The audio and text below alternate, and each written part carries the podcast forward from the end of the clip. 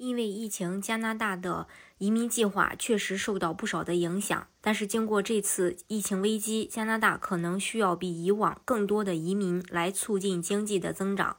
随着劳动力市场的复苏以及严格的疫情公共卫生限制的放松，加拿大移民预计将在2021年下半年迅速反弹。随着加拿大大部分地区的经济限制开始放松，劳动力市场的反应是就业增长强劲，集中在限制最严重的部门。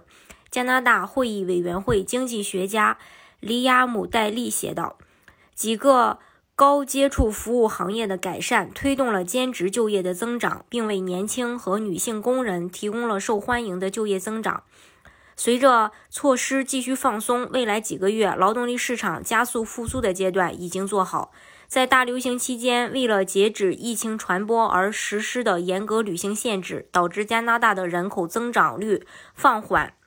并且涓涓细流，凸显了移民到该国的重要性。加拿大移民局今年三月发布了2020年第四季度的加拿大人口估计数。他们通过减缓移民来展示大流行对加拿大人口增长的巨大影响。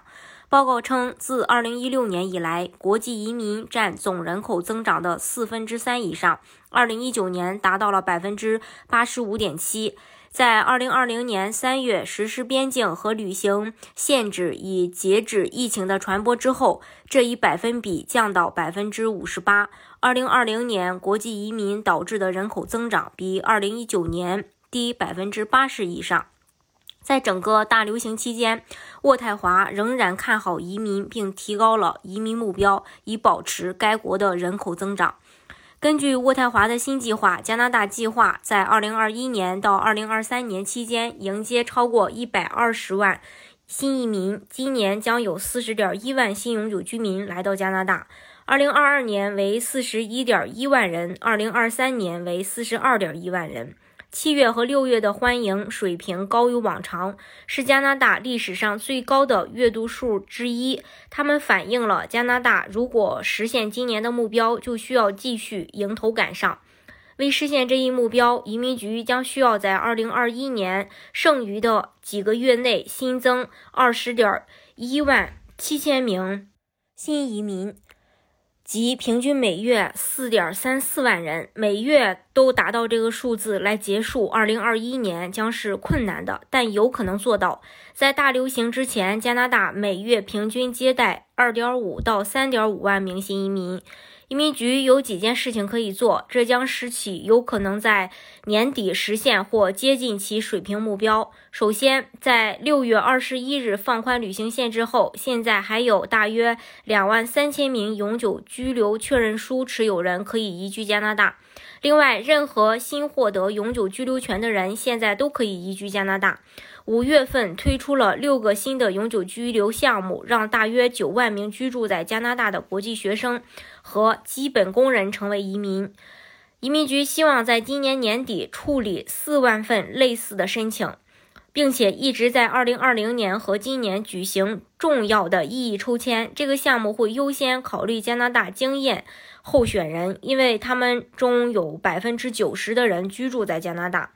还会在二零二一年底之前完成大量此类候选人的永久居留登录程序。相反，大流行的流动性可能会破坏移民局的计划。尽管如此，永久居留入境人数增加的势头，至少应该会让加拿大接近四十点一万名新移民的目标。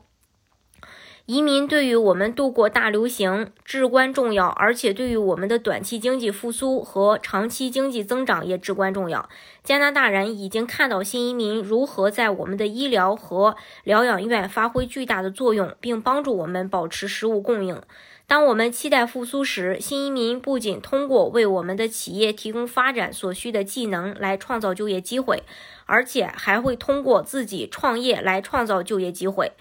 我们的计划将有助于解决一些最严重的劳动力短缺问题，并增加我们的人口，以保持加拿大在世界舞台上的竞争力。由于边境限制限制了国际旅行，加拿大移民、难民和公民推出了几项新流程，以增加移民人数，并转向全数字化在线流程，以加快申请处理速度。